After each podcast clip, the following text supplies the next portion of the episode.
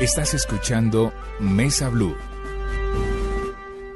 Estamos de regreso, los acompañamos todos los fines de semana, los domingos, especialmente después de las noticias y antes del fútbol, con temas que le interesan a usted, señor, señora que está en casa, a usted joven también que nos está escuchando.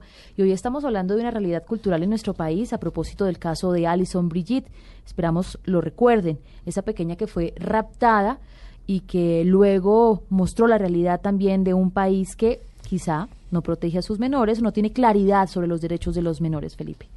Sí, es un caso muy significativo por lo que hemos venido hablando, Mabel, porque hay más de 8.000 casos en 11.000 en, en el 2011 y 2012. Y el hecho significativo, el caso significativo es el de John Franco, que como usted decía, es el único de los que sepamos hasta ahora que dice, pero perdón, yo soy el papá, yo estoy poniendo la cara, ¿no? Y, y él tiene, él estuvo con Mañanas Blue el eh, martes, tiene las fechas claras, nosotros le preguntamos, pues muy respetuosamente como corresponde, sin ofender, sin meterse en la vida privada, porque no es del caso, es cuándo tuvo usted relaciones con la mamá de, la pequeña. Y, y nos, dio las fechas exactas que coinciden exactamente con los nueve meses de gestación y embarazo y que uno diría, el tipo no se va a ir preso.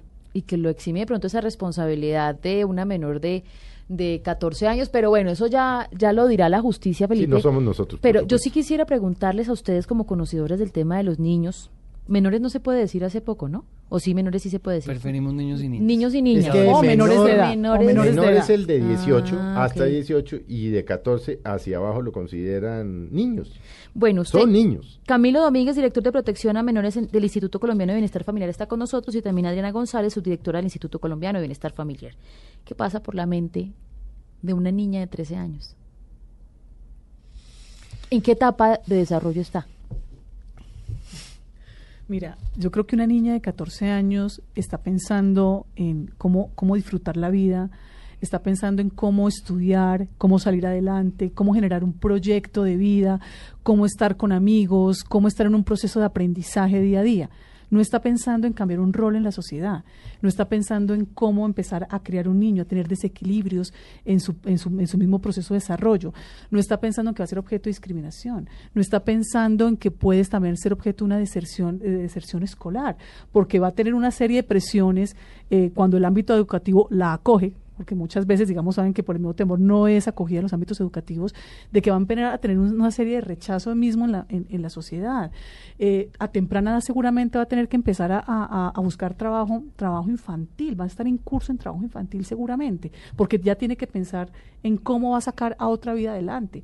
Cuando tú miras el rol de, de, de, de la, la mamá de, Allison y miras al papá, en el momento en que son objeto, digamos, de todo, la captura de los medios de comunicación por el secuestro de la niña, ella ni siquiera sabe cómo responder a lo que está pasando. Fíjate que quien toma la vocería de, lo que es sentir que le han quitado a, su hija un pedazo de su vida es el papá.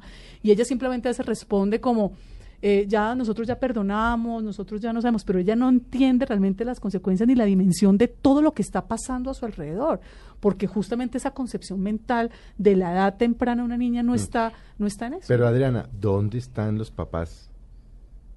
Pues eso es una pregunta que nosotros... ¿Dónde están los papás de esta niña de 14 años? de ella y de todos los demás casos que hemos mencionado. Por eso tuvimos la familia es el principal ente protector por excelencia. vimos a John, vimos a a Caterín, vimos a la chiquita, vimos todo, pero nunca vimos a los padres de ella. Y es que ella es una niña. Totalmente. muchas de estos, de esto, por supuesto, de estas niñas que quedan embarazadas de, manera muy temprana, bien de familias donde hay rupturas, donde hay violencias intrafamiliares, donde hay una serie de contextos adicionales que hace justamente que esos valores de familia no los podamos tener. Y ese siempre ha sido un llamado que ha hecho el ICDF. La familia es el principal entorno protector por excelencia. Y si nosotros no partimos de allí, el Estado no lo va a poder reemplazar.